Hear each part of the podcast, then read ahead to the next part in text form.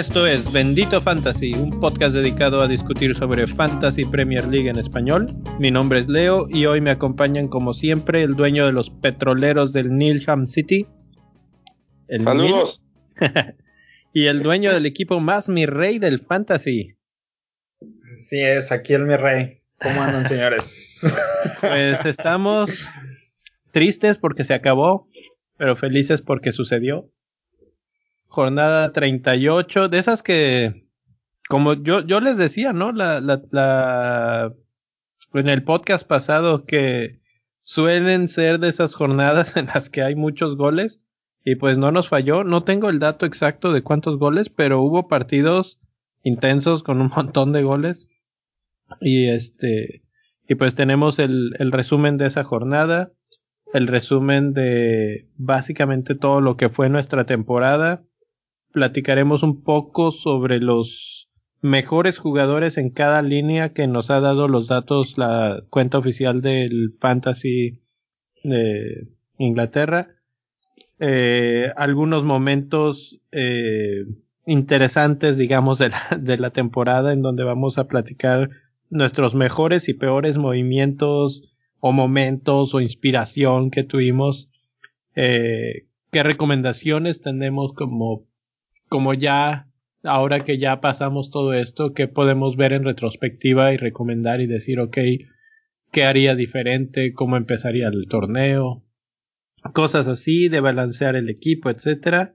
Y finalmente platicar un poco de eh, los equipos que vienen en el ascenso y la temporada que viene, que ya estamos todos ansiosos por saber. He visto más de un tweet preguntándole a la cuenta oficial de FPL cuando se anuncia la nueva temporada y obviamente les dicen, no, pues a tiempo.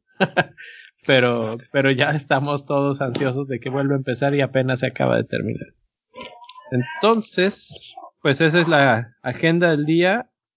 Vamos a empezar por por los puntos de la semana y esta semana para variar en estas últimas otra vez fui el que menos puntos hizo, o sea que empiezo yo. Hice 53 puntos. Me aventé un menos 8 que, que no pegó, no me salió. Hice cuatro cambios porque tenía uno dos gratis. Metí a Güero, metí a Fraser, metí a Wilson y metí a Redmond. Los cambios oficiales, si no hubiera hecho extras, hubieran sido Fraser y Wilson, que no hicieron nada en un partido que quedó 4 a 3. Ah, no, 5 a 3. Y no hicieron nada en esos 8 eh, goles. Eh, los cambios no oficiales que me costaron los 8 puntos eh, fueron Agüero y Redmond, que ambos metieron su gol. Y, y, Redmond tuvo hasta su bonus, entonces esos pues medio me rescataron. Capitán fue Sterling, que básicamente no hizo nada y Mané hubiera sido mucho mejor capitán, pero ahí se quedó. La verdad es que lo jugué a la defensiva porque sabía que el que tenía más competido, digamos, más cercano en la mini liga, eh, tenía Sterling y él todavía tenía triple capitán, entonces dije, no, vaya ahí a defenderme y por lo menos que su triple capitán sea un, una tercera parte de lo que puede ser. Y entonces 53 puntos, no muy bien, apenitas arribita del average, pero, pero para olvidarse nada. Pero en segundo lugar de, de nosotros tenemos parece que fue el Niel. Sí. Muy cerca. 38 puntos. El Niel. Platícanos cómo te fue a ti. Y pues bienvenido al último de esta temporada. Así es, buenas noches a todos. Yo tuve 78 puntotes, hice cuatro cambios. Al final del menos 20 no, no me sedujo como yo esperaba. Me fui con un. Me fui con un menos 12. Este. Y pudo haber sido menos 8. Traje a Lindelof, Sterling, a Fraser y a Redmond. Y me deshice de Milivojevic, de Son, de Pogba y de Ah, ahorita te digo, fue un defensor. Un segundo, ahorita te digo de quién fue. Y mi Pues era un don nadie porque no te Duffy. acuerdas. Era Duffy. Duffy.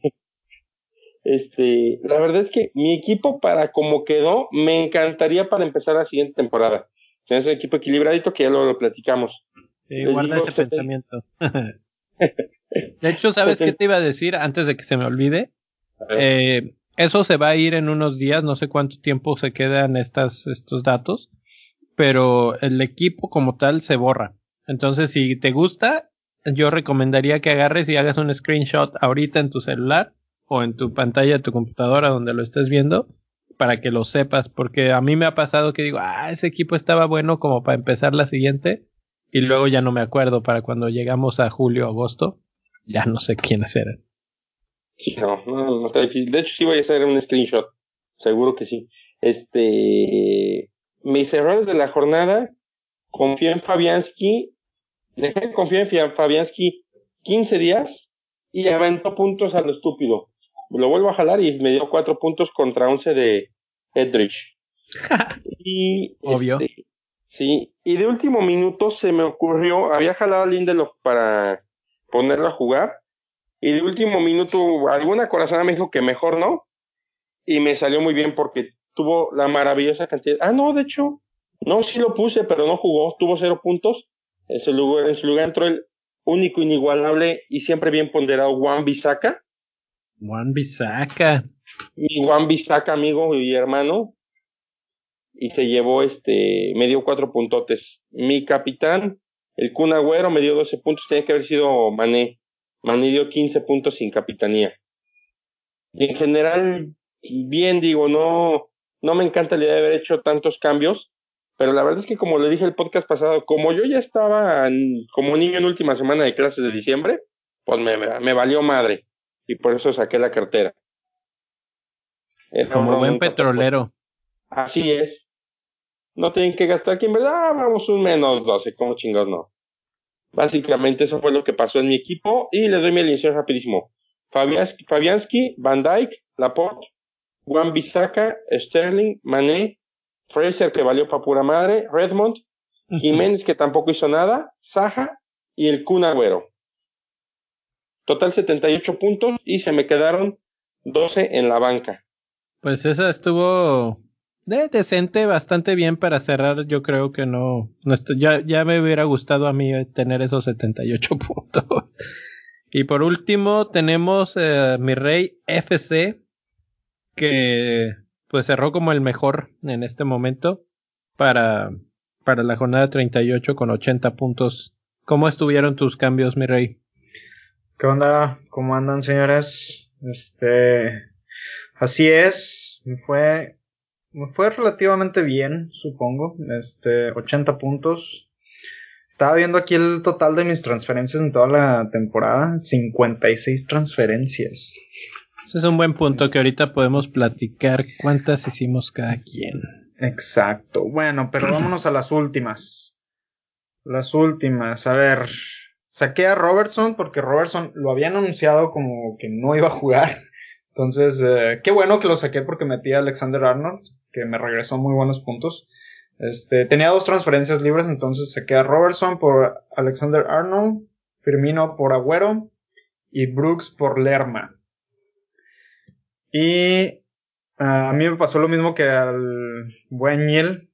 Me pasó exactamente lo mismo con Fabianski, con Fabianski y con Eterdich. Eh, cuando debía haber metido a, Ettergi- a Eterdich, lo dejé en la banca. Y cuando lo debía haber metido a Fabianski, lo dejé en la banca. Entonces, ah, también por ahí me fui con el, con la finta de los fixtures, de cómo se veían los fixtures. Y se me quedó Lerma con nueve puntotes en la banca y Eterdich con 11. Entonces ahí se me quedaron. Se me quedaron 21 puntotes en la banca. Ah, y. ah, puse de capitán Agüero porque me fui con el. Con el tren del mame de, de Twitter de quién, a quién debíamos capitanear. Entonces el mejor capitán en el papel se veía como Agüero. Ah, puse de vicecapitán a Mane. Me arrepentí al final porque Mane pues hizo hizo dos goles. Y pues yo creo que me hubiera dado, me hubiera dado otros otros 15 puntos más ahí al, a mi marcador. Entonces, por ahí si hubiera brincado arriba de los 100 puntos, si hubiera hecho los movimientos correctamente, pero pues uno nunca sabe. Y esos 80 puntos me hicieron flechitas verdes en todas mis ligas y me alcanzó para meterme a los adentro de los 2 millones después de haber tenido una temporada pésima. O sea que considerarías que tuviste un buen cierre, un cierre digno. Sí, tuve un cierre digno. Ya al final mi único objetivo era meterme a los 2 millones de pérdida. Por ejemplo, el año pasado terminé adentro del millón, terminé en, el, en los 800 mil. Pero este año sí me fue muy, muy mal. Perfecto, pues esa fue la última jornada de cada quien. Al final, la buena noticia para mí fue que sí alcancé a ganar la mini liga. No hubo, no hubo sorpresas. Me ha pasado, me ha pasado que en la última jornada de la, de la liga, el que está en segundo lugar me rebasa. Creo que me ha sucedido dos veces y la última vez que me pasó fue, creo que precisamente contra el Mi Rey, ¿no? En tu primera temporada tú ganaste cuando te uniste a la mini liga. No, no, yo me quedé en cuarto lugar, creo, el año pasado. No me acuerdo. alguien que era nuevo ese, ese año en, nuestra mini liga y, y, resultó que nos que ganó la, la, mini liga y me la ganó en la última este, jornada con un muy buen puntaje y a mí me fue mal. A mí me suele ir mal, fíjate, al final de la, de la temporada. Eh, pero bueno, podemos platicar un poco más en general de cómo, cómo vivimos esta temporada, cuántos puntos yo tuve en total. ¿Tú, en qué, tú en el ranking total quedaste en un millón novecientos once mil quinientos veintiuno, mi rey. Es correcto. Este, yo estoy buscando mis datos aquí. Este, quedé un poco más arriba, un poquitito más arriba. Quedé en el 373.196. Hubo un momento en el que ya estaba en los, en los 100.000 primeros, pero las últimas tres jornadas me dieron muy feo. Eh, no, no, no calculé esas tres jornadas y además los jugadores que tenía se suponía que iban a estar bien como son. salieron con sus cosas, entonces eso me, me pegó doble. Eh, pero en general podríamos hablar de que de que fueron buenas temporadas eh, como para ir aprendiendo. Eh, ya nada más para terminar el, el ranking del NIL fue 3.217.223. Pero... Ay, sí, feo. Pero hay que recalcar que en algún momento estabas como por el 5 millones, una cosa así, ¿no? Sí, ahorita les digo, mi peor lugar fue 5 millones 258 mil. Exacto.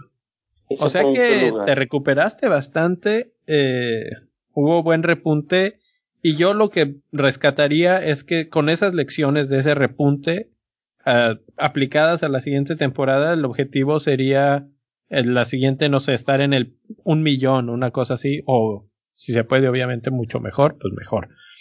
Pero, pero ese es el, el proceso siempre de cuando empiezas en el fantasy. Una de las cosas que, por ejemplo, probablemente te pegaba es hacer en la jornada 2. Eh, sí, ya lo vi. ¿Hiciste 20 puntos de cambios? Sí, cambios. Cambiaste todo tu primer equipo. Sí, llegué y dije, estos muchachos no vienen como hace un año, se van a la goma. Y entonces en la jornada 7 dijiste, estos tampoco, y hiciste otros menos 12. ah, no, bueno, ese ya, para mí era tradicional hacer... Si no hacía 3, yo sentía que no estaba poniendo la atención al fantasy. Y bueno, no cerraste fiel a la tradición. Tus últimas dos jornadas fueron menos 12, un menos 4, una que no hiciste cambios increíblemente, pero luego en la anterior sí habías hecho otro menos 12, menos 8, menos 16. Entonces, obviamente, eso pega, eso pega muy fuerte en el, en el ranking eh, en cierto momento. yo creo que ya estabas ahí por, por el territorio de los zombies y por eso no bajaste más. Pero, Ah, sí. pero, eh, eso es parte del aprendizaje. Entonces, una de las cosas que me gustaría platicar un poco es de los jugadores que tuvimos y cómo, cómo los fuimos obteniendo. Por ejemplo, si vamos desde la portería, ahorita mencionábamos a, a uno que los dos tienen en su equipo y que no lo pusieron en la última jornada, que es eh, Etheridge. Eh, el mejor portero fue Allison con 176 puntos, luego Ederson con 169, los dos brasileños. Eh, Etheridge fue el tercero con 161 y en cuarto Hugo Lloris con 145, que pues ahí para, para mí es la primera sorpresa de, de todas las alineaciones que uno de un equipo que descendió es un portero que destacó hasta el punto de ser el tercer mejor portero. Y este, ahora, de eso, lo que quisiera comentar es que hay una cosa muy interesante en el fantasy que nosotros siempre estamos diciendo que los jugadores más caros que hay que tener, que si Salah, que si esto, que si lo otro. Y en este caso, Etheridge, ustedes tienen, que lo tienen en su equipo, ¿saben cuánto cuesta exactamente ahorita? Bueno, al final, ¿cuánto cerró? Dame un segundo y te digo. Al final, Etheridge cerró con un valor de 4.7. Ah, mira, yo lo tengo 4.6 aquí en mi tablita. Cosa que tendremos que hablar en algún momento. A ver. Eh. Mm, dame un segundo, dame un segundo nomás para confirmar. igual. Tal vez en tu, 4.6. por- en, en tu equipo. 4.6. 4.6. Ok, Sí, 4.6. Entonces, 4.7 estos, es Fabianski. Perdón. estos son los jugadores que, que clásicamente llamamos pues de value players, ¿no? Los jugadores que son de valor muy barato, pero que te van a dar buenos puntos.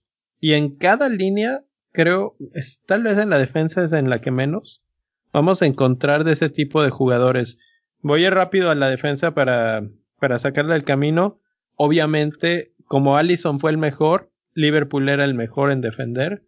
Y Robertson, Van Dyke, Alexander Arnold son los tres primeros. Robertson cruzó la, la línea de los 200, hizo 213, Uf. hizo el máximo histórico de puntos eh, para un defensa en fantasy. Segundo lugar, Van Dyke también cruzó la barrera de los 200 con 208 y Arnold hizo 185, pero hay, hay que considerar que, que Trent no jugaba todos los partidos, no era tan titular. Cuarto lugar, ya un poco más abajo, Laporte con 177 y David Luis con 164. David Luis, que uh, yo pienso que no figuraba en muchos equipos hasta ya casi al final, yo calculo como de la jornada 24 para adelante fue cuando empezamos a hablar de David Luis. Pero antes hablábamos mucho más de otro jugador que es este Marcos Alonso, que Marcos Alonso la temporada anterior es lo que ahorita viene siendo Robertson. Era un jugador que muchos centros, muchos goles, muchas asistencias, muchos puntos y obviamente la siguiente temporada se volvió muy caro. Entonces lo que yo espero la siguiente temporada es que Robertson sea carísimo. Va a ser, va a ser incomparable. Yo creo que va a empezar en unos 7. Por el precio Y- que terminó, de 6.7 ahorita. Van Dyke y Robertson yo creo que van a iniciar en 7. Esa es la cuestión. Este, pues si empecé, si terminaron en 6-7, imagínate, eh, sería histórico también porque no, no hemos visto un defensa de 7 y eso ya te pone a pensar mucho en cuanto a tu equipo porque defensas de 7 por ese mismo precio mejor te compras un medio. Sí, de hecho. No, y fíjate, fíjate, por ejemplo, por ejemplo, Robertson, hablando de los precios, Robertson inició con 6 y su máximo valor fue de 6.9. Sí, subió muchísimo, muchísimo.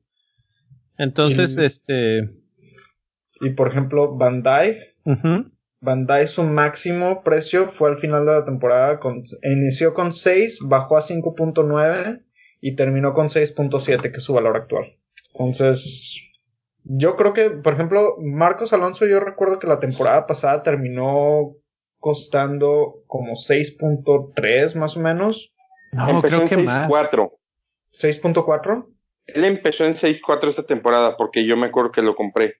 Sí, pero pues, la, la mayoría la temporada, pasada, la temporada pasada terminó como en 6.3, yo recuerdo, porque yo tenía a Marcos Alonso en mi equipo y esta temporada inició muy caro. O sea, básicamente yo, yo traté de mantener lo que le mencionabas a, a Niel hace rato, de traté de mantener el equipo con el que cerré la temporada pasada, pero no me alcanzaba el dinero. para- Pues mira, hablamos mucho de, de Robertson, pero ahorita que hablábamos de, David, de Marcos Alonso, eh, estoy viendo que para la jornada 13, Marcos Alonso costaba 7.1 esta temporada. Y duró así cuatro jornadas y luego volvió a 7 y de ahí se fue desinflando hasta terminar en 6.2. Y arrancó en 6.5. Entonces es más o menos lo que yo visualizo que empiece.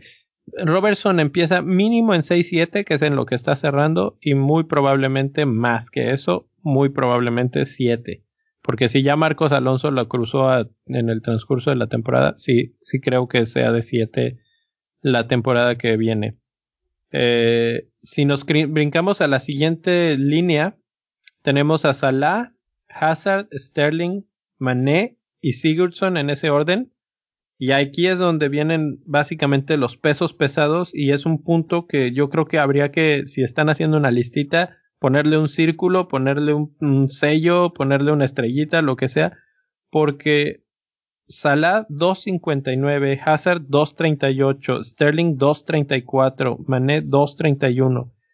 Esos cuatro, si de alguna forma los metiste en tu equipo y pudiste completar el resto, te hacían la temporada, básicamente. De hecho. Sí, ¿sabes cuál era el tema con ellos? Este, en general, no todos. Por ejemplo, Sigurdsson se me hizo un jugador que fue parejito toda la jornada. Este, Mané también. Pero, por ejemplo, Sala y este Hazard tuvieron temporada de altibajos. Sí. Entonces, eso lo hacía muy, lo hacía complicado de mantener. Por ejemplo, pensar en mantener un Salah de 13 y decir, oye, pues hay un son que te está dando más puntos por la mitad de la lana casi. Pues sí y no, porque la verdad es que Son no está en ese top 5. Exactamente. O sea, digo, fueron jugadores de momentos. Esa duda no, no surgía, por ejemplo, con jugadores como, como Mané, que Mané toda la temporada fue muy parejito. O sea, cuando Firmino no apareció estaba Mané, cuando Salah no apareció estaba Mané. Cuando ellos aparecían seguía estando Mané. Entonces, este, sí hicieron muy complicado esa parte, pero al final yo creo que quien les tuvo la paciencia a estos dos jugadores en específico, pues se llevó una muy, muy, muy buena carreta de puntos. Sí. Te voy a decir un dato muy interesante acerca de Son. ¿Quién crees que quedó más arriba entre estos tres? Fraser, Pogba y Son. Fraser, Pogba y Son. Híjole, yo pensaría que Son.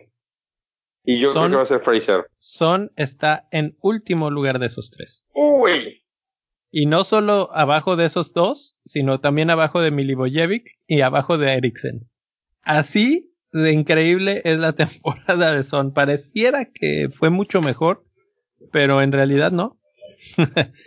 Entonces, este, y, y eso me da pie para hablar un poco del siguiente jugador, que si nos vamos a la última línea, la del ataque, el que más puntos hizo en ataque, el mejor delantero de la temporada, se llama Pierre-Emile Aubameyang, con 205 puntos. El segundo lugar, Kun Agüero. Tercer lugar, Jiménez. Cuarto, Bardi. Y quinto, Callum Wilson. En esta hay eso exactamente que estabas diciendo. Aubameyang era súper infrecuente, a veces no jugaba, a veces no era titular. Sin embargo, terminó no solamente siendo el máximo de puntos en delantera, sino también ganó la bota de oro en la Premier este año. O sea, empató en goles con Salah y con Mané. Entonces ahí nos habla un poco de, pues de ese asunto de la paciencia que hablábamos y creo que es un buen momento para hacer la pregunta.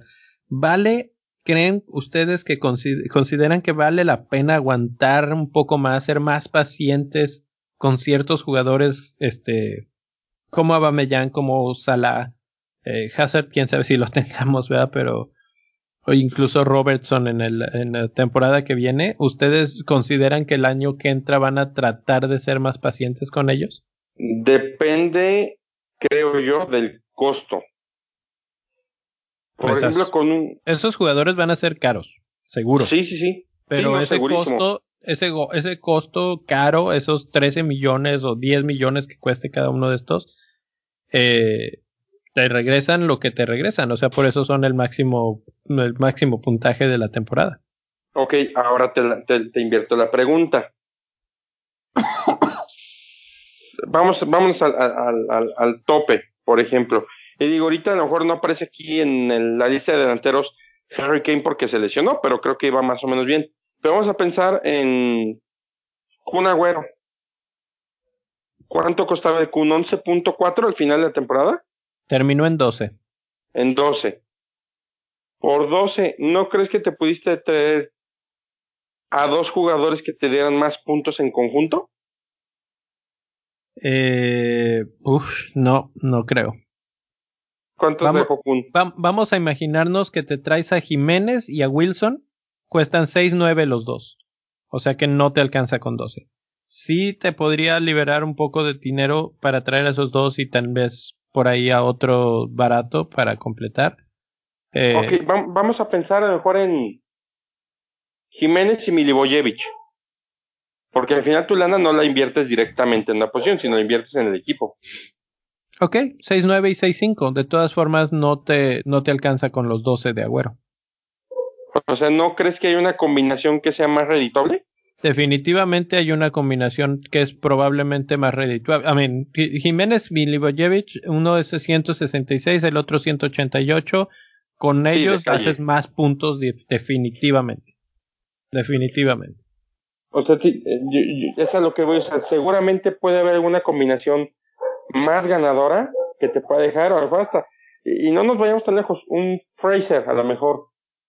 Fraser valía, ahorita te digo, Fraser terminó en 6-4, pero aquí te va la parte más interesante de esta pregunta y como que entiendo lo que dices y estoy de acuerdo con lo que dices. Sin embargo, aquí está la cuestión donde la puerca tuerce el rabo, creo.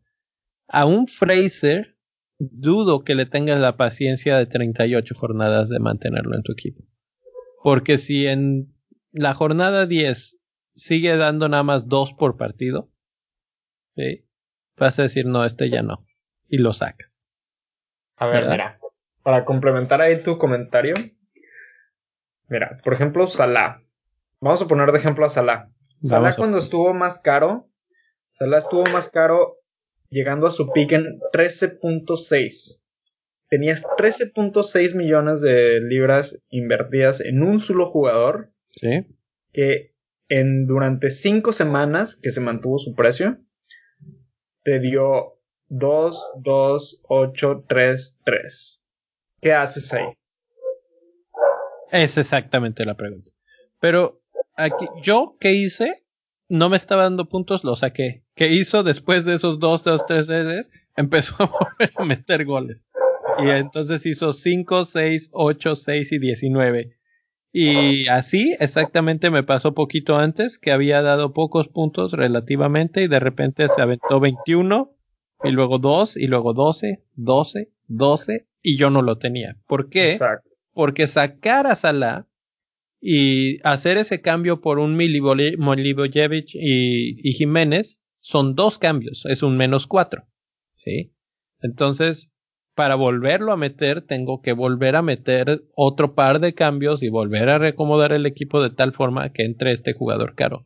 Si yo le tengo paciencia, entonces probablemente por un par de jornadas no me lo dé, ¿sí? Pero al final de cuentas, lo que él tiene como potencial es suficiente para recuperarme en una muy buena jornada. Él, por ejemplo, esas la jornada 18, 19 y 20 que hizo 12, 12 y 12. O la 16 que hizo 21. ¿Sí? Cosa que es mucho menos probable o frecuente con un tipo como Milivojevic o como Fraser o como el que me diga, Sigurdsson o lo que sea.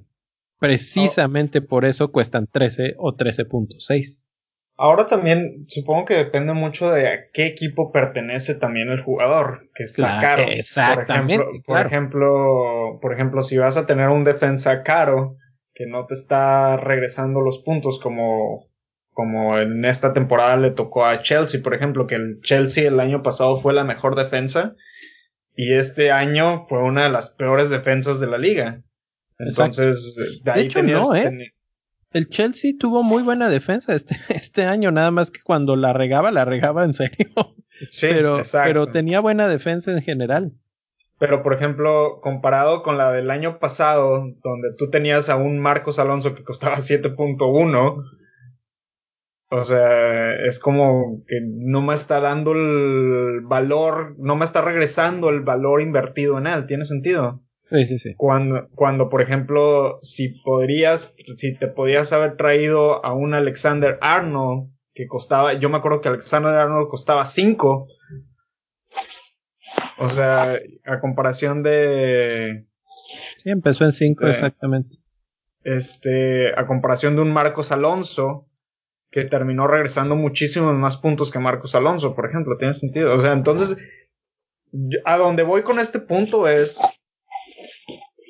no podemos esperar a que al jugador le vaya exactamente igual que en la temporada previa. Y tampoco podemos... Eh, yo creo que hay que pensar muy bien si estás dispuesto a aguantar al jugador. Porque si aguantas al jugador te puede ir muy mal como nosotros. Por ejemplo, a mí me pasó lo mismo con Salah. En un inicio yo me traje a Salah esperando que le fuera exactamente igual que en la temporada anterior. Y tuvo, tuvo, o sea, yo creo que dos terceras partes de la temporada le fue mal, pero en ese tercio de la temporada fue donde recuperó todos los puntos. Sí. ¿Alguna cosa más que quisieras añadir, Nil? ¿Algún otro sí, Es que, bueno, aquí hay que entender, hay que partir del punto de que es un volado. El jugador que tú escoges es un volado y le puede ir excelentemente bien contra todos los pronósticos, le puede ir de la fregada a pesar de que todo pintaba para que le fuera maravilloso, ¿no? Este, y por ahí ejemplos, pues, tuvimos muchos de los que platicamos en el podcast. Pero yo creo, y así enfocándome netamente a tu pregunta de si aguantaría un jugador de un costo muy alto que normalmente o por, estadística estamos esperando que nos genere una cantidad de puntos este buena o importante que sea, que sea muy redituable yo creo que el último factor a considerar, o, uno de los últimos factores a considerar y muy importante, la posición en la que juega. Porque yo creo que no es lo mismo invertirle a un medio, que creo que es más fácil que genere puntos, sí. que a un delantero. Ok. Porque, porque tan solo voltea a ver, y casos hay muchos, ¿no? Tú puedes decir, Diego Jota es medio en el fantasy, y la verdad es que siempre juega a la delantera este año lo movieron, sí. Mismo caso pasa, por ejemplo, con gente como Mané, Salah, Richardson, Sterling también, no punta a punta, pero juega muy cercano. Entonces son jugadores que están latentemente en el área y son jugadores que te dan puntos como medios y sin embargo semana a semana tienen mucha más participación este, prácticamente como atacantes. Sí, hay, que, ver si la temporada que entra eh, perdón, eh, hay que ver si la temporada que entra no nos meten a Salah como delantero ya. ¿eh? Exactamente. que el fantasy diga, bueno, ya estuvo bueno de que me pongas que es medio y todo el tiempo juegue de delantero. Oye, yo, pregunta. Yo creo, que, eso va a pasar también con, con jugadores como Doherty y como. Doherty probablemente cambia medio en lugar de defensa. Sí. Exacto. A ver qué pasa. ¿Aguantarías a un Salah que te costara 14 o a lo mejor un piquito más de delantero? Así nada más, ¿sí o no? Yo sí. ¿Tú, mi rey? Sí, cometí el error esta temporada y creo que es una de las lecciones aprendidas de esta temporada. Hay que aguantar el jugador. Me, me parece este comentario excelente para, para pasar al siguiente tema que es eh, ¿qué fue su mejor y su peor movimiento, error, inspiración, este momento de esos que, sintieron que bajó un rayito de luz del cielo y había música celestial. Este, y su momento que nada más dijeron, ay Dios, ¿por qué hice esto? Si empiezo por, por lo que yo hice y como introducción de uno de los muchos, precisamente fue sacar a Salah de mi equipo. Y con eso los dejo que me platiquen a ustedes cuál fue su peor movimiento del torneo. Yo te hago segunda con ese comentario de saber sacado a Salah. Yo no lo aguanté, la verdad. No me aguanté porque tenía mucha lana invertida en él y no me estaba regresando puntos. Y de hecho por eso bajó muchísimo mi ranking en el, en el fantasy. Y la segunda fue negarme a traer a Agüero antes. Porque Agüero no lo consideraba como constante por las lesiones. Porque un partido sí jugaba, otro partido no jugaba, o estaba por rotación por la Champions también. Entonces, eh, como él creo que Pep lo tenía en prioridad Champions a él.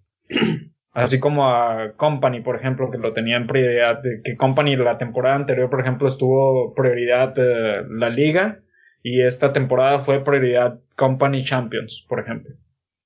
Y en esta temporada al inicio, Agüero estaba yo creo en prioridad Champions y jugaba un partido sí, un partido no y, y era mucho dinero, pero cuando jugaba Agüero te regresaba muchos puntos. Entonces me negaba mucho a traer Agüero precisamente por eso.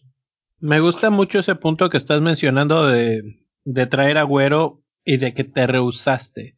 Y me voy a brincar poquito al Niel nada más para decir mi segundo gran, no sé si decirle error o cosas de las que me arrepiento de esta temporada. Y es muy similar a la tuya, nada más que es un jugador diferente y se llama Sterling. Hubo un momento en el que Sterling estaba en, en un momento perfecto, estaba haciendo un montón de puntos semana a semana y yo no sé por qué demonios me resistía y me resistía a, a traerlo a mi equipo. Pero, pero Sterling se veía que uno estaba siendo pieza clave del Manchester City. En la jornada 4 hizo 10, luego 5 eh, hizo 8, luego 6, luego 14, luego bajó a 3, luego a 0 porque no jugó y ese problema del Manchester City, ¿no? De eso de que dices, ay, pero es que este no va a jugar, mejor no lo meto, etcétera. Pero en la que sigue hizo 6 y en la que sigue hizo 21. Entonces, si porque no jugó un partido lo sacaste, te perdiste de esos 27 puntos, así.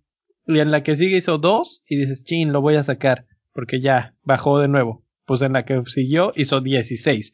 Entonces, eh, volvemos a lo mismo de que a veces un poco de, paciencia puede ser buena, pero también ese asunto de si estoy viendo una tendencia con un jugador que estaba eh, marcando una diferencia clara en un equipo, y ahorita estoy hablando de Sterling, pero podría estar hablando de Jiménez o de Jota, sí, o de Robertson en su momento, que son jugadores que si estás poniendo atención tienes que darte cuenta que va a ser clave el resto de la temporada y mientras más rápido podamos detectar a esos jugadores, mejor nos va a ir.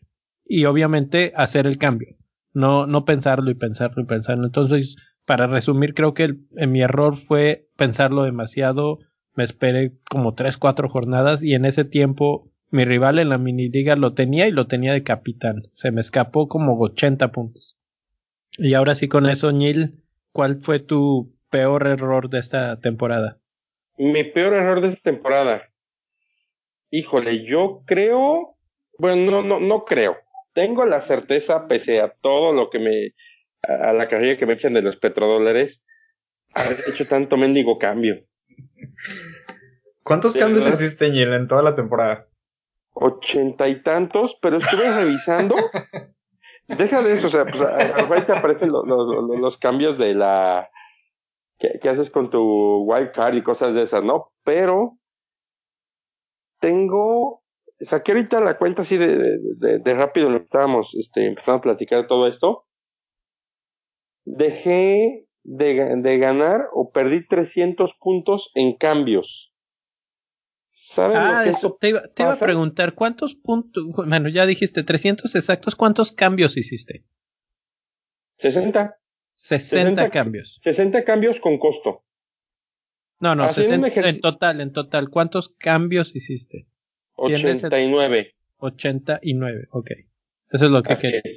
89. Quiero, aquí tengo una calculadorcita. 204 puntos exactos los que te costaron.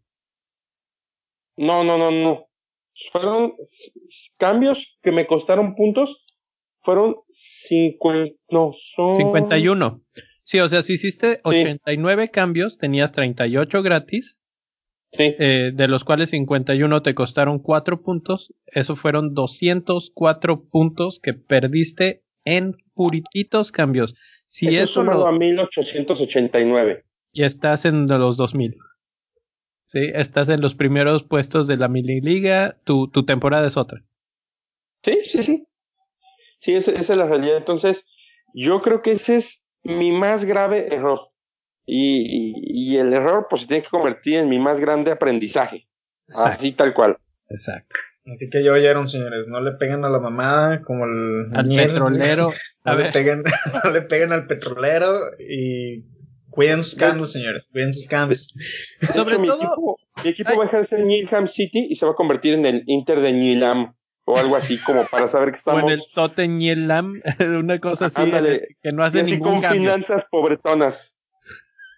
Ni la Ardifo, no sé, no, no, no, una cosa así paupérrima. Bueno, o sea, lo decimos un poco de broma, pero sí, yo por ejemplo al final sí me aloqué un poco con menos 8 y menos tal.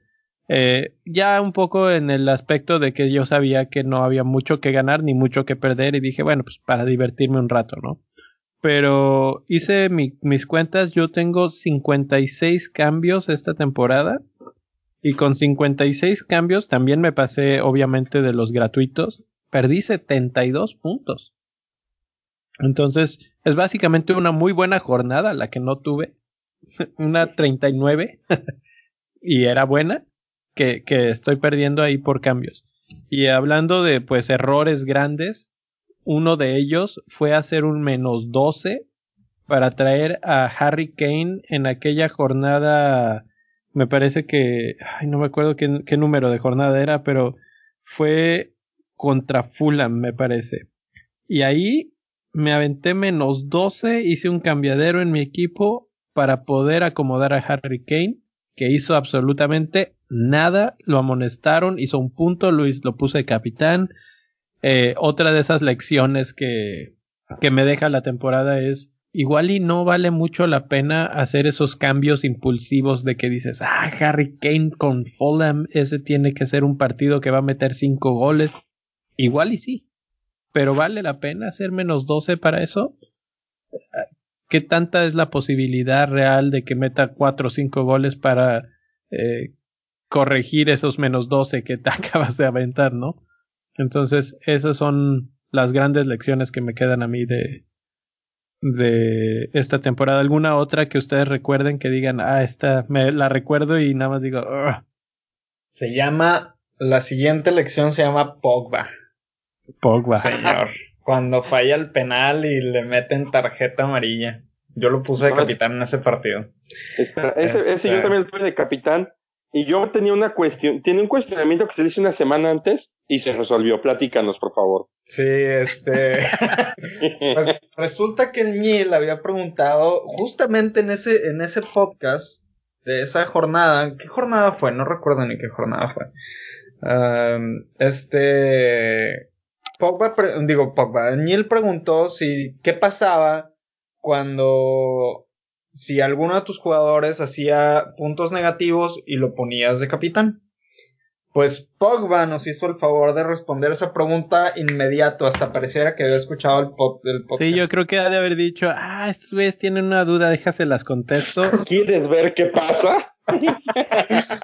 pues a mí me tocó que yo puse a Pogba de capitán y pues falló un penal y al minuto 85 se hizo amonestar y terminó con menos un punto. Y pues como lo tenía capitán, terminó siendo menos dos. Entonces aprendimos que si un jugador te hace puntos negativos y lo capitaneas, también te los dobletean.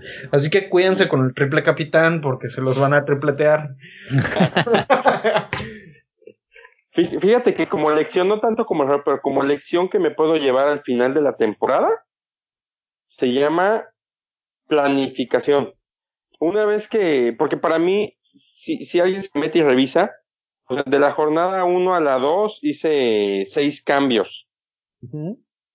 y, así me iba, y lo menos que hacía, o sea, ahorita que tú dices, me aventé un menos 8 y decía, qué rudo, este, este güey no sabe la vida, yo, yo hacía menos 20 sin pedos.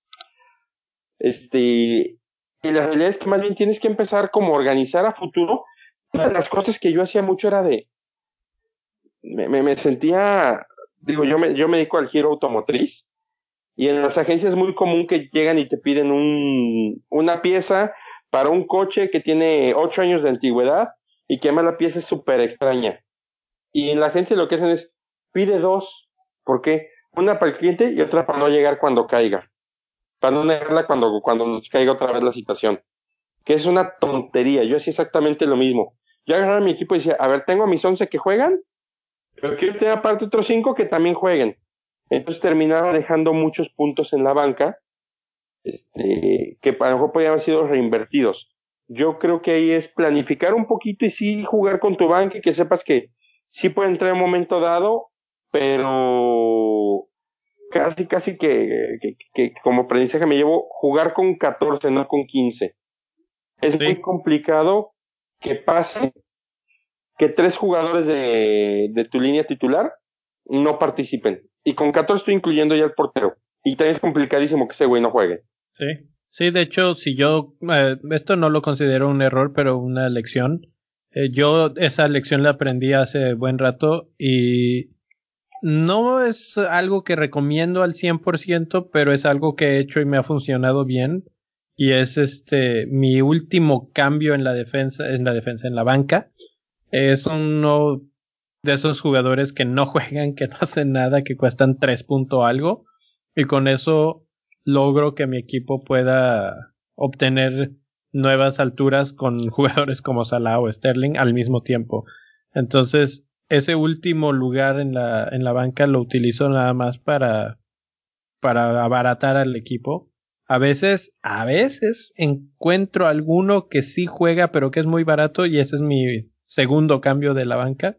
Entonces eso es una muy buena estrategia, un muy buen aprendizaje para, en lugar de estar haciendo esos cambios constantes, pues mm, tal vez tener un poquito mejor banca y jugar con esa banca. Sí. Completamente de acuerdo. De hecho, yo creo que tu defensa malo, baratísimo, o jugador baratísimo, que casi todo lo aplicamos a la defensa, yo creo que se, yo creo que inclusive se podría ser el, la primer compra de tu equipo de, de inicio de temporada. Buscar el güey más barato, lo avientas y lo que te quede con eso trabajas. Sí, me gusta. Y ahorita en el siguiente punto platicamos un poco de cómo piensan empezar la siguiente temporada. Pero antes de eso, vamos a platicar su momento más brillante, de esos que el, el que estén más orgullosos de, de ese momento en esta temporada. Ok. Mira, yo tuve por ahí este un acierto que fue haber jalado a Mané de triple capitán en, su momento en la jornada. Me reeditó arribita de 100 puntos. Me fue poca madre. Sin embargo, no fue el mejor triple capitán esa jornada. El mejor fue Salah. Pero aún así, Mané, me reeditó muy alto. Yo creo que fue eso. Y junto con haber mantenido prácticamente la temporada tanto a Mané como a Raúl Jiménez, que fueron dos jugadores que de principio a fin no se cayeron. Y Jiménez en específico, híjole, yo creo que aquí en México, un poquito por sentimentalismo, todos lo agarramos. Pero gente a lo mejor de otro país que no tenía ni idea quién era o qué pasaba con él, o yo creo que toda esa gente se arrepintió de haberlo tenido desde un inicio. Yo creo que eso fueron como de los aciertos más importantes que tuvo, que tuve junto con dejar de, de hacer cambios como desquiciado. Yo, mi, punto, mi momento más brillante fue haber puesto de capitán a Hazard contra, contra Southampton, que hizo gol y asistencia. Lo puse de capitán y me dio 28 puntos y eso me puso en el lugar 78 mil de toda la jornada. Ese fue mi momento más brillante. Pues para mí, eh, creo que mi momento más brillante fue empezar este podcast. eh, ese, ese, es mi momento que, que, voy a recordar por siempre esta temporada y las que siguen. Esperemos que sean muchas y que cada vez seamos más aquí. Porque cambió hasta cierto punto mi forma de. Yo ya hacía muchas de las prácticas que platicamos aquí, etcétera, pero a veces, este, hay momentos en los que tú tienes una idea y alguien te dice, no, pero One Bisaka, y tú, One Bisaka, ese quién es. Le vuelves a buscar y dices, ah, mira, este pues, no está tan mal. ¿Sí me explico? Y este, ese tipo de situaciones a veces no convienen, a veces no son buenas. Por ejemplo, cuando yo las digo, de repente yo digo, no, que Capitán Duffy. Y este, y pues no, ¿verdad? No, no, no lo hagan, no. Lección. Lección aprendida por no la mamá de Doc. no escuchen al dog, por favor, con sus recomendaciones. A mí ya me pasó tres veces. Lección aprendida, no hacerle caso al dog. O, o más bien simplemente haz lo contrario a lo que digo porque tengo esa suerte. Bueno, lo de Duffy, yo creo que sí, ahí sí tenían razón de no escuchar. Eh, aunque era tentador. pero hubo otras como que, que fueron mala suerte, como tener a De Bruyne y cuando ya estaba otra vez en muy buen momento y que se lesionara. Esa, esa fue otra de esos momentos terribles. Puta, esa Eh. fue magistral. en momentos así ya literalmente de cancha y un poco va de la mano con esto del podcast fue empezar a planificar y va de la mano con lo que platicaba hace un momento el Nil y es este asunto de pues tener una perspectiva de no no nada más pensar en tu equipo para la jornada 1 sino la 1, 2 y 3 si voy a agarrar a Agüero ¿qué, partidos tienen las primeras tres jornadas, ¿no? Si las primeras tres jornadas son Liverpool, Arsenal y Chelsea, por decir algo, pues tal vez no es la mejor idea este, tener a, a Agüero o tener a lo que sea, ¿sí? Pero luego puedes ver que viene una temporadita en la que les toca el recién ascendido y un equipo más o menos, etcétera. Entonces, ver un poquito más allá de tu, de, de la jornada inmediata me ayudó mucho a partir de que empezamos a hablar en el podcast y a partir de creo que fue la jornada 24 y planificar mi equipo para las dobles jornadas fue lo mejor que he hecho en esta temporada.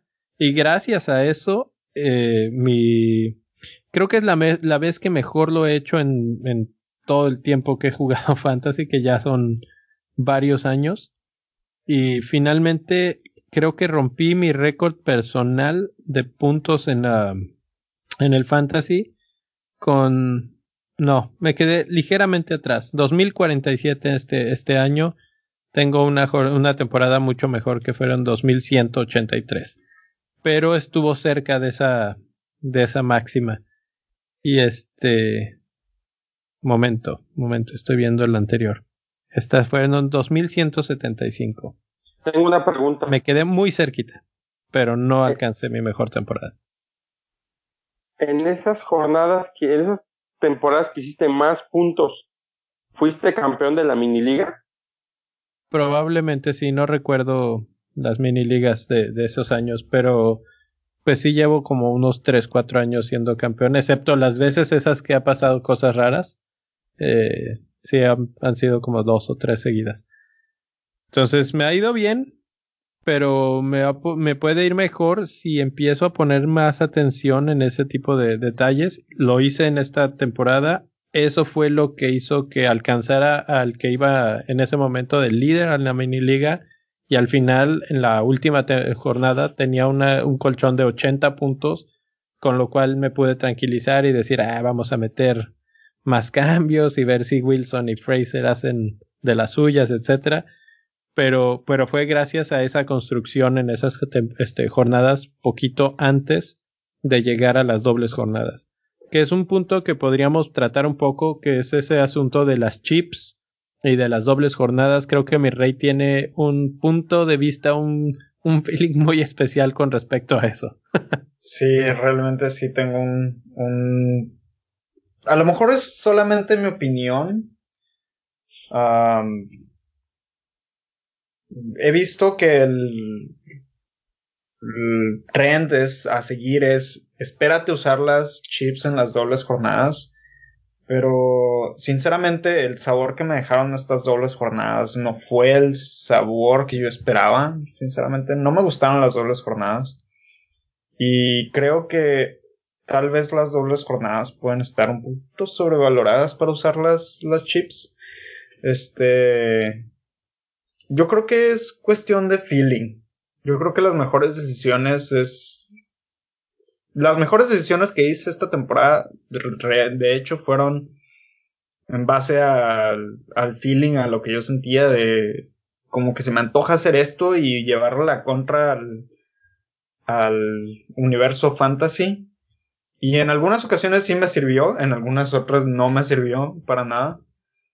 Pero en su mayoría fueron fueron más positivas que negativas. Los mejores cambios, las mejores decisiones que tomé fueron en base a lo que yo sentía. Entonces, yo creo que a lo mejor está un poquito sobrevalorado esperarte a, a las dobles jornadas para jugarte las, las chips. Yo creo que podrías jugarlas en otras, en otras jornadas. Por ejemplo, yo tuve una jornada donde se me quedaron 25 puntos en la banca y fue una jornada normal, regular y ahí bien pude haber utilizado un bench boost en lugar de utilizarlo en una doble jornada. La cuestión ahí con esa jornada es, ¿tú crees que la podrías haber anticipado?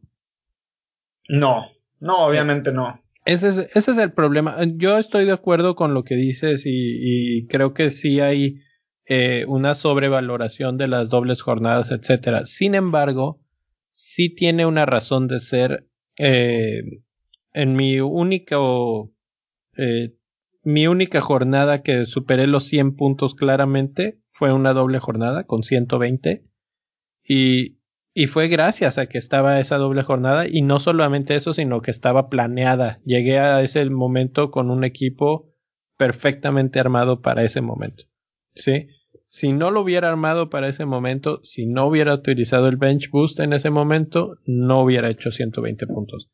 Que probablemente hubiera podido hacer más de 120 puntos en otra, sí, pero el problema es que como la, o sea, ahí sí literalmente es un volado, pude haber escogido cualquier otra y, y en la jornada 2, por ejemplo, hice 100 puntos y tal vez tenía bastantes en la banca con los que hubiera superado y el bench boost hubiera sido mejor ahí. Pero ¿cómo sé yo que en la jornada 2 voy a llegar a tanto? Es algo tan... por, eso, por eso digo, por eso le digo lo del, lo del feeling. Por ejemplo, yo, yo, me acuerdo, yo me acuerdo, ¿te acuerdas cuando Salah le hizo 21, hizo 21 puntos en el partido contra Bournemouth? Eh, que fue la jornada 16, y yo había gente que hizo triple capitán en esa jornada. Sí. O sea, y es cuestión de suerte, supongo, jugártela. Digo, al final, de cuentas, al final de cuentas, esto es un juego y esto es para divertirnos y no hay que tomarnos esto. Obviamente, se, al momento en el que estás jugando, se siente como que muy personal y quieres así como que, que subir en el ranking y te lo tomas muy, muy personal y muy serio, pero realmente esto es un juego y, y no hay que olvidarnos que ante todo, la diversión que nos proporciona, el pasatiempo, como ustedes lo quieran ver, esto no deja de ser un juego. Entonces hay que divertirnos con el juego y yo siento que, no sé, podríamos utilizar las chips en otras. Yo estoy completamente a favor de utilizar las chips en el momento en el que tú creas que... En el que te nace, que dices... En el que te ah, nace, aquí, aquí esta jornada me la juego. Y sabes que yo complementaría eso con jugar el juego en general así. Eh, uh, aquella jornada, aquella temporada que, tuve un poco más de puntos que ahorita, precisamente la jugué muy parecido a lo que mencionas. Yo tenía ese feeling de decir, ahora voy a meter a este, ahora voy a capitanear a este porque me nace, porque... Y esas son las jornadas o las temporadas que disfrutas mucho porque haces lo que quieres y no estás preocupado porque por tanta, tanta cuestión. Obviamente puede salir bien, puede salir mal, y ahí es el, el volado del que estamos hablando. Pero entonces están pues esos dos lados de la, de la moneda, tanto jugártela, que es la adrenalina de a ver si sale, como el, como la planificación, yo creo que los dos tienen sus méritos y, y lo más probable es que veamos una combinación de las dos para las chips del siguiente año. Sí, fíjense que, bueno, a mí me pasa ahorita retomando un poquito todo lo que están mencionando. Yo creo que vale la pena mejor aventarte un wild card o este, se fue este, el nombre de este, de este chip, el que te deja cambiar tu equipo completito, te lo regresa. Free hit. Free hit. Yo creo que eso vale la pena. A lo mejor sí para esas jornadas dobles, esas jornadas este, que tienen poquitos partidos, que tienen seis juegos. Yo creo que ahí sí vale la pena guardarlos. Pero un triple capitán, un bench boost, yo creo que sí los tienes que soltar en el momento que tú veas que puede ser bueno. Y, y retomando lo que dice el mi rey, hay una frase que a mí me encanta. Soy un apasionado del fútbol de toda la vida, pero hay una frase que de verdad se me hace perfecta. El fútbol es lo más importante de lo menos importante en la vida. Y así tenemos que verlo, y tenemos que ver este juego. O sea, no podemos clavarnos de más en esto y volvernos locos y porque al final no deja de ser un juego. Las posibilidades de que ganemos algo son mínimas, por no decir que inexistentes prácticamente. Son de uno en seis millones. Uno en seis millones, exactamente. así, así tal cual. Este, pueden tener más posibilidades que los Avengers, creo yo. Pero, aún así, este, pues no, no, no, no hay, no hay que dejar, no hay que, hay que disfrutarlo sobre todo. A mí me pasó, y tú Leo te debes de acordar, la primera temporada que juego, llegamos a diciembre y se acaba el año y yo era primer lugar. ¿Cómo? Como niño que llegaba a las maquinitas. Aventé mi moneda, le empecé a mover todo a lo loco lo que me iba saliendo, y iba poca madre. En el momento que vi que iba en primer lugar, que me dijo, güey, felicidades. Este, aquí, aquí en nuestra mini liga es el campeón de invierno, aunque no significa absolutamente nada. Ajá. Este, a partir de ahí me caí. Y me empecé a levantar hasta que empezamos a armar el podcast. Que fue cuando, cuando fue como un, a ver, espérate, esto lo estás haciendo mal y vamos a empezar a estructurar los conceptos que traes y, y empezar a armar y fue donde creo que mi equipo empezó a levantar ahí un poquito. Pero bueno. Bueno, no, me gusta, me gusta. De hecho, eh, ya nada más, ya nada más para cerrar esto, uh, uh -huh. de hecho, inclusive la cuenta oficial de Twitter, uh, por ahí de la jornada 20 aproximadamente, 20, 20, entre la 20 y la 25 más o menos, estuvo haciendo, estuvo poniendo tweets de, señores, por favor, tranquilícense, esto es solamente un juego porque había gente que estaba súper enojada con, por ejemplo, con lo de Pogba. Yo me acuerdo que hubo gente diciéndole a Pogba mil y un cosas por su equipo en, en Fantasy. Gente diciendo que estaban súper enojadas con lo que estaba pasando en Fantasy. Y de hecho la cuenta oficial de Fantasy estuvo haciendo tweets diciendo, señores, esto es solamente un juego, tranquilícense no perdamos la cabeza.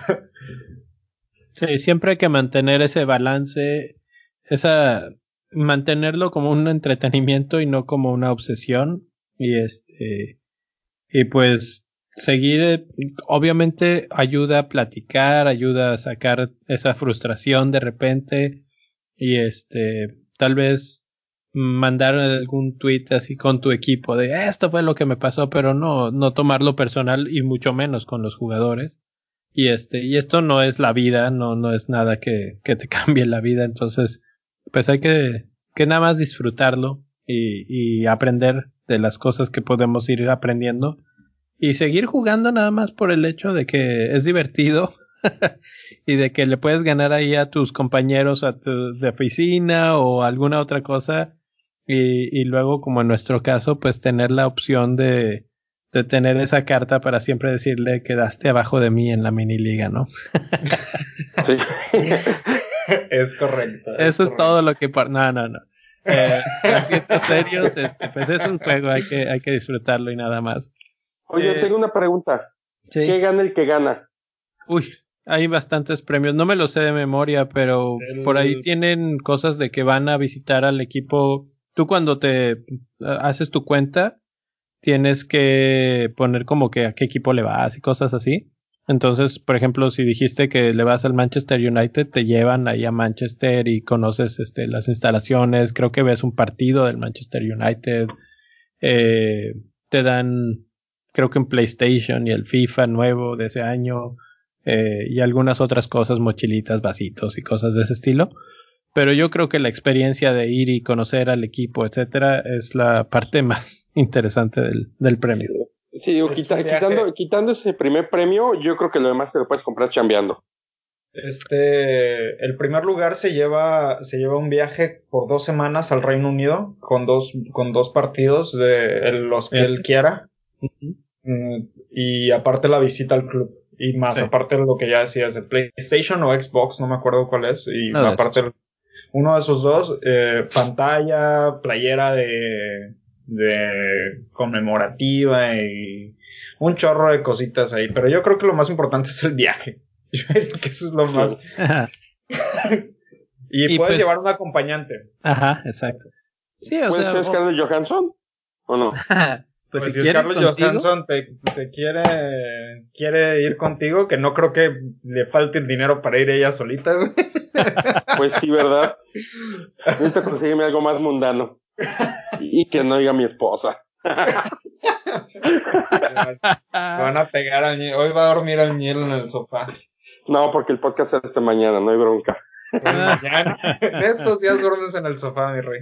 Sí, seguro. bueno, con eso vamos a, cerrar esto hablando un poco del siguiente torneo. Entonces, el, año que entra vendrá en julio.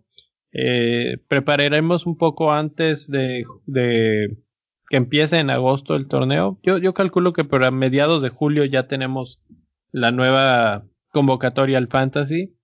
Tendremos un nuevo eh, link para abrir una mini liga de Bendito Fantasy. Y empezaremos a platicar un poco de cosas ahí, mi rey. Tú tienes unas ideas, ¿quieres platicarlas con, sí, la gente? Mira, lo que pasa es que yo he estado, por ejemplo, invitando a mis amigos de, mm, a mis amigos cercanos a que jueguen pero me dicen, no, es que es muy complicado, las reglas, me ven a mí ahí moviéndole y viendo todos los, datos y estadísticas de los jugadores. Entonces yo creo que podremos hacer unos podcasts explicando un poquito reglas, cómo se mueve el mercado, este, qué, cómo, cómo hacer esas planificaciones que decíamos de, en vista dobles jornadas, cuándo utilizar, cuándo conviene, cuándo no conviene utilizar los wildcards, los free hits y todo eso y con ciertas recomendaciones, por ejemplo, para hacer tu primer equipo, el draft. Que, por ejemplo, una de las recomendaciones que yo diría personalmente es no escojan a, a jugadores de equipos que van ascendiendo, porque no sabemos cómo vienen. Sinceramente, en la, la Championship es una cosa, la Premier League es otra, y, y así como pueden salir equipos increíbles como en su momento fue el Leicester que en su primera en su primera temporada hicieron ganaron la, la Premier League. No no. La, la, temporada anterior ya estaban en la Premier League y de ah, hecho estaban, a punto de defender y en la siguiente ganaron la ah ok entonces fue en la segunda pero por ejemplo podemos poner el ejemplo de Wolves que acaba de subir y acaba de quedar en séptimo lugar muy buenos eh, Pero también pueden subir equipos como Fulham, que todo mundo hablaba, yo me acuerdo que todo mundo hablaba en el draft de, de Mitrovic. Y sí hizo muchos puntos Mitrovic, pero lo que no tuvo fue equipo. No tuvo equipo. Y también, por ejemplo, ahí la única sorpresa de Cardiff fue el portero, que seguramente se va a quedar en algún otro equipo en la, en la Premier. Esperemos, porque la verdad a mí sí me gusta cómo, cómo juega Eterditch. Y por ejemplo, salen, pueden salir sorpresas como Diogo Jota, como Doherty, como Patricio, como Jiménez, como ¿Quién se me está quién me falta? Ah, Mutiño de, de Wolves. Que sí, al final de cuentas nos dimos cuenta que sí eran jugadores buenos y que te iban a redituar su valor, pero que iba a ser un buen costo-beneficio, pero yo creo que hay que aguantarnos un poquito a que avancen unos cuatro o cinco partidos para ver cómo, cómo vienen perfilados esos equipos. Me gusta, me gusta. ¿Alguna cosa que quieras agregar, Neil? Si no, puedes pasar a una pregunta que tengo para ti, que es, piensa en la siguiente temporada, ¿cuál sería el primer jugador que entraría en tu equipo? El que dices, este ya lo quiero desde ya en mi equipo la siguiente temporada. Uy, híjole, es muy, muy, muy, muy buena pregunta. Pero yo creo que sería Sadio Mané si no se lo lleva alguien. Sadio Mané. Sí, si no se lleva un equipucho blanco. no, no creo. Eh, sí, eh, hablando desde ese punto de vista, para mí sería Hazard, para que no se lo lleve. A ti se lo van a llevar. Pero Hazard se nos va a la, a la Liga Española, yo creo. Por eso digo, si pudiera elegir, que sea él para que quiere decir que se quedó. Pero bueno, eh, buen, buena elección. A mí me gusta Mané mucho esta temporada. Fue revelación, me parece. Eh, esperemos que la que sigue vuelva a, a entregar ese tipo de dividendos. Ahora, desde el otro punto de vista, cuando empiezan a hacer sus equipos el año que entra, bueno, en unos meses, ¿qué creen que le darían más prioridad? Para ese tipo de gente que está en la duda de decir, eh, no sé jugar, etcétera. Bueno, vamos a darle los primeros tips, las primeras ideas de qué, qué pensar en la primera jornada, en el primer equipo. ¿Ustedes en qué se enfocan? ¿Delantera, ataque? ¿Qué arman primero? Delantera y ataque es lo mismo. Delantera, defensa. Dije, pues armo eso. La defensa, no. defensa, delantera, ¿por dónde enfocan? O, o media cancha, que al Niel le gusta mucho tener medio campo muy fuerte porque dan muchos puntos. Híjole, yo empiezo. Híjole, es que yo cada año empiezo con un autopic y de ahí empiezo a acomodarme.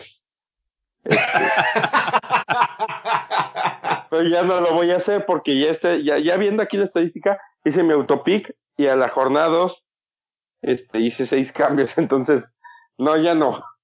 Ya no es opción. No, yo creo que empezaría por lo que les había comentado, un jugador baratísimo para que lo demás se vuelva presupuesto. De las lecciones que aprendí, antes yo buscaba dos porteros del mismo equipo. Entonces decía, pues si no juega Pedro, juega Juan. Y no hay pedo, juega alguien.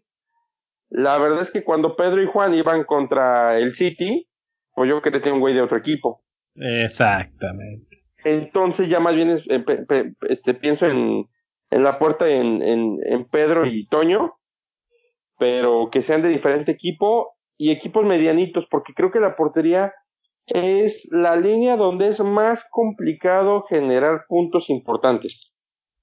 Sí. Te da esa opción, esa flexibilidad de tener a un portero barato y aún así ser rendidor. Sí, exactamente, digo, pues aquí Edrich, ahí está, ahí, eh, de Cardiff. estuvo ahí está. Fabianski, ahí estuvo Edertich, estuvo Pickford en algún momento.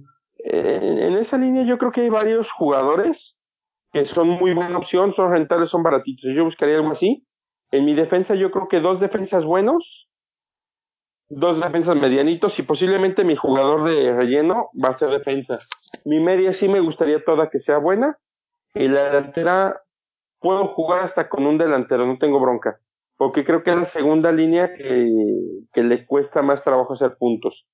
Porque la defensa, por ejemplo, donde tengas un defensa tipo Doherty, tipo Van Dyke, que son defensas que suben mucho, este, te, te reditúa buenos puntos. Yo más o menos sí armaría mi equipo y yo creo que sí buscaría algunos en su momento, en algún podcast hablábamos de, de lanzas y escudos, yo buscaría algunos jugadores escudo por posición. Pensamos a lo mejor por soltar nombres a- al azar en Robertson, en, vamos a pensar en Hazard, y este, y a lo mejor ya para la siguiente temporada Jiménez se vuelve un jugador escudo, ¿no? Y algunos otros que fueran lanzas para tratar de ser diferente en, en- en mi armado y pues tratar de competir, ¿no? Y lo que hemos hablado, es un equipo que te funciona al menos tres, cuatro jornadas lo que tienes para que no tengas que hacer tanto cambio. Me gusta, me gusta. ¿Alguna eh, cosa que quisieras añadir, mi rey? Otra estrategia. ¿Cómo empiezas tú estas temporadas? Mira, yo por ejemplo lo, lo que he seguido es armar defensa fuerte siempre en un inicio, pero obviamente no está funcionando esto. Entonces yo creo que para la siguiente temporada lo que voy a hacer es agarrarme, para empezar a armar el equipo, yo creo que va a ser agarrarme mi defensa titular, que va a ser mi mejor defensa, o mi mejor selección de defensa. Uno, mi mejor selección de medio y un delantero. Y a partir de ahí armar el resto del equipo. Yo creo que esa podría ser una buena estrategia si tienes alguien que va a ser tu primera opción y ya a partir de ahí puedes hacer el equipo. Yo creo que esa podría ser una buena, una buena opción. Y por, volviendo, por ejemplo, al tema de la portería, hay, realmente a mí, yo considero, o lo que yo he hecho es tener un portero caro de un equipo que yo sé que le va a ir bien, como un como un Allison o un Ederson o un y tener uh, tener un portero barato como un Fabianski, un, un Fabianski, un Patricio, un, un Etterdich, por ejemplo, y, y puedes hacer la rotación, porque realmente los porteros no varían mucho el precio a menos de que el equipo le vaya muy bien como el del Manchester y el Liverpool. Y el Liverpool, entonces realmente no varía mucho el precio ahí y te da la flexibilidad de poder rotar ahí a los porteros. Me gusta y, y, me da curiosidad que hasta cierto punto son dos formas de, de hacer la estrategia muy distintas y lo que me da más curiosidad es que la mía es todavía otra más que tampoco es igual, es también distinta. Yo definitivamente sí empiezo por la delantera. Generalmente el primer nombre en mi equipo se llama, tiene nombre y apellido, Sergio El Kun Agüero. Siempre. Y apodo. y apodo. Es, ese siempre es el primero en mi equipo. Muchas veces era Hazard, pero ya no lo será, probablemente. Pero entonces eh, será probablemente Mané y Salah una cosa así, o, o Salah y Sterling, dos jugadores, tres jugadores que sean muy, muy, muy fuertes en su posición. Y a partir de ahí, ahora sí, empiezo a buscar jugadores que son buenos, bonitos y baratos. Gente como Fraser se me viene a la mente, gente como Redmond se me viene a la mente en este momento. El portero generalmente es el último de los últimos que escojo, precisamente por lo que han mencionado ya todos. Y generalmente me voy por dos porteros de dos equipos totalmente eh, irrelevantes, se podría decir. No me voy por los porteros del City o del Chelsea o de United o ninguno de esos. Porque lo que quiero es tener esos tres huecos de los, de los equipos que, que tú nada más puedes tener tres jugadores por equipo. Bueno, entonces no quiero que mis huecos del City, uno de ellos lo esté ocupando el portero. ¿Sí? Entonces por ese lado yo voy a agarrar un portero a Fabianski, por ejemplo, del West Ham, que es un buen portero, pero no me va a ocupar un, el tercer puesto de un jugador de West Ham, que no creo que tenga tres. dudo, dudo que suceda, pero si llegara a suceder, pues no me dolería tanto. Y así más o menos se va armando mi equipo. Obviamente le doy... hay gente que le da un par de jornadas, tres jornadas, y en la jornada tres, cuatro, hacen el wild card. Sí, en lugar de aventarse menos 20 como lo hacen los petroleros del Nilham, eh, lo que hacen es agarrar su wild card de la primera mitad del torneo y reacomodar al equipo ya cuando ya viste qué es lo que funciona, qué equipos andan bien, qué equipos andan muy mal, qué jugadores, por ejemplo, puedes decir, ah, este Leroy Sané, la temporada anterior era un monstruo de puntos. Esta temporada Pep no lo juntó mucho y entonces yo empecé con Sané y Pep de repente no me lo juntó y dije, no, ¿sabes qué? Aquí hay que hacer cambio. Entonces, esa reestructura es la que viene alrededor de la jornada 3 o 4. Ya, y ya con eso, pues es nuestra primera probadita, digamos, de lo que será la siguiente temporada, la 2018, 2019-2020. Eh, cerramos la 2018-2019. se vienen tres equipos nuevos, el Norwich City, Sheffield United y oficialmente el Leeds no subió, eh, pasó Derby County y ahí está la, la, siempre quedará para la anécdota aquel momento en que el Leeds United regala un gol después de haber anotado ellos porque el equipo contrario se detuvo, este, por una lesión, una supuesta lesión en cierta forma. El árbitro no pitó ninguna falta, el juego continuó, ellos terminaron la jugada, metieron un gol y al final Marcelo Bielsa les pide que regresen el gol y se anotan o dejan anotar y eso les termina costando hoy ya el, el pase a la Premier League porque pues están fuera con, con el, el Derby County que será equipo de primera división de la Premier League. Equipo, por cierto, dirigido por Frank Lampard. Eh, será probablemente un equipo duro de vencer. Es su primera temporada para Frank Lampard y ya los ascendió, entonces se me hace muy interesante lo que él puede hacer. No, no tengo idea de cómo jueguen, si con mucha garra, si muy defensivos, no tengo idea, pero eh, creo que va a ser un equipo que nos puede regalar un par de, de sorpresas en jugadores muy baratos. Hay que aprender a encontrar esos jugadores baratos como lo fueron Jiménez y Doherty esta temporada y hacerlo rápido. Y probablemente para eso pues hay que estarnos escuchando porque vamos a estar al pendiente de ellos y tratar de decírselos aquí lo antes posible. Oye, ahí nada más para complementar un poquito. Híjole, lo de Bielsa es magnánimo lo que hace. Porque él sabía que era, si ganaba ese partido tenía su acceso directo a la Premier. Si no lo ganaba, ya no hablamos de perderlo, si no lo ganaba, estaba prácticamente condenado a ir por la promoción y en la promoción es donde se va. Y el equipo que asciende, el de Frank Lampard, ponemos como referencia en la FA Cup, no sé si llegó a cuartos o a semifinales, pero ese equipo duro, rugoso, de esos que se te complican. Yo por ahí me tocó verlo a un partido así nada más al azar y no se ve que sea, que vaya a ser este un equipo sencillo, ¿eh? No, exactamente. Yo creo que va a ser un equipo de esos difíciles. Tal vez no sea súper protagonista, pero va a ser uno de esos equipos que se guarden muy bien, metan atrás y de repente en un buen ataque, en una buena jugada de, de balón parado, te compliquen el partido por completo. Entonces me, me gustan mucho los tres equipos que subieron, eh, históricos como el, el Sheffield United, que, que pues regresa después de muchos años a la Premier League y este, y el Norwich que no estuvo mucho tiempo también descendido y ya regresó. Entonces, pues contentos de que estén aquí y ya emocionados de, ya queremos ver eh, listas de jugadores y todo para empezar nuestras transferencias.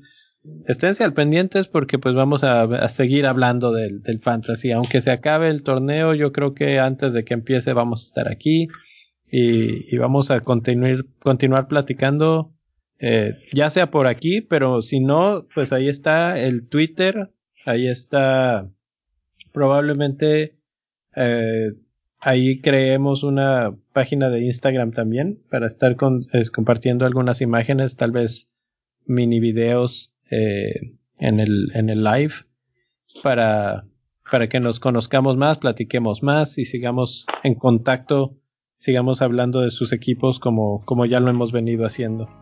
Y con eso pues nos despedimos por esta temporada y por esta noche. Hasta la próxima. Buenas noches, descansen. Señores, en julio. Hablamos en julio, señores. Estén al pendiente. Ánimo.